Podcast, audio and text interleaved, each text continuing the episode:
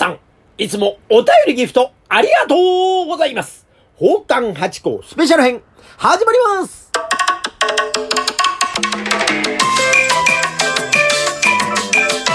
と、松野屋八甲でございます。宝冠八甲は CM キャスティングのプライスレスの提供でお送りいたします。水金土日の夕方6時は宝冠八甲よろしくお願いしますというところでございまして、ありがとうございます。今週もお便りとギフトを頂戴しました。ありがとうございます。あやさんからでございまして、風鈴を5つ添えて、お便り頂戴しました。早速読ませていただきます。八甲さんへ。こんにちは。とっても暑いですよね。この前、猛暑をどう乗り切るかというテーマがありましたね。私はクーラーの部屋の中で閉じこもっています。防災速報でも外出しないように警報が出てますよね。しかしクーラーの効いた部屋でも暑く感じませんか？ただ、出てみるとやっぱり暑いと慌てて部屋に戻るというような日々です。話は変わりますが、以前、八甲さんが夏に着ていらっしゃった、ロシャのお着物ですが、八甲さんのお着物姿がお綺麗でしたので、無知な私も勉強しまして、春夏秋冬に合わせた着物を着れるようになりました。着物は春夏秋冬に合わせて涼しく暖かく着れるようになっているのですね。改めて着物の良さを見直しましたと頂戴しました。ありがとうございます。そうですよね。暑いですよね。うーん、やっぱね、クーラーの中にいるってのがいいんですけど、やっぱね、あの、扇風機とか風がね、ないと、おーやっぱり暑さってのは感じちゃうんですよね。その全体の空気があっても。なんかあのー最近あのーなんていうんですか、あのーブーンとファンがついた洋服とかあるじゃないですか。あれは風を起こすやつじゃないですか。で、あれね、外で着てると意外に涼しくないんだそうですね、あれね。やっぱ熱風が体の中に入ってくるもんですから、そんなにいいもんじゃないっていう話を聞いたことある。まあもちろんね、背中ベターとか、汗がベターってことはなんないからすごくいいんだそうですよ。だけど涼しさとしては、やっぱりあれを着て、あの、暑い、暑いところからクーラーの部屋に入った時がもうたまらないんだそうでございまして。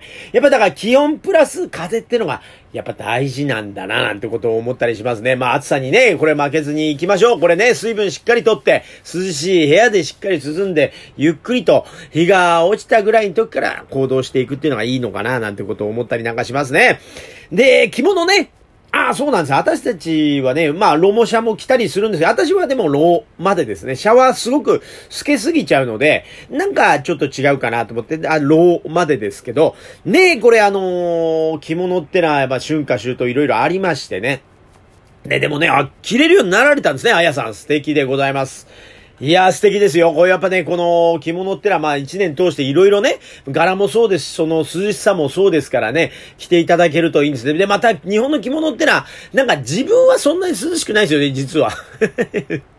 これ見てる人を涼しくするって、だからお互いの、え気持ちを涼しくするみたいなことで、やっぱりね、T シャツ1枚のが涼しいですよ、やっぱりね。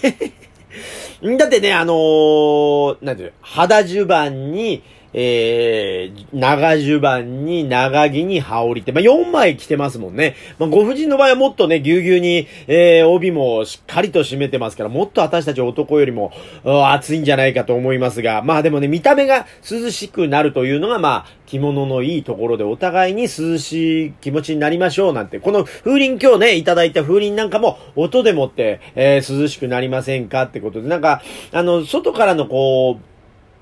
なんですか、目とかの刺激で涼しくなるっていう、なんか、すごく文化的ですよね。なんか日本のこの、着物ないし、風鈴ないし、なんでもね、あの、蚊取り線香の匂い嗅いだって、まあ夏を思い出したりなんかするわけでございますからね。やっぱだから、あのー深いですね。日本っていうのはいろいろ知れば知るほどまた、あのーなるほどと思うことがあるんで、私もね、日々勉強中でございまして、まあいろいろね、今、楽屋、ね、予選の楽屋に入らせていただいて、いろいろお話聞いたりなんかって勉強してますから、またなんかそういう、えー、文化的な話がありましたら、ここでまたお話しさせていただきたいと思いますんで、また一つ逆にね、あの、またあやさんからもですね、この、あ、こんなことあったよっていうのを教えていただけたら嬉しいなと思っております。いつも、あやさん、ありがとうございます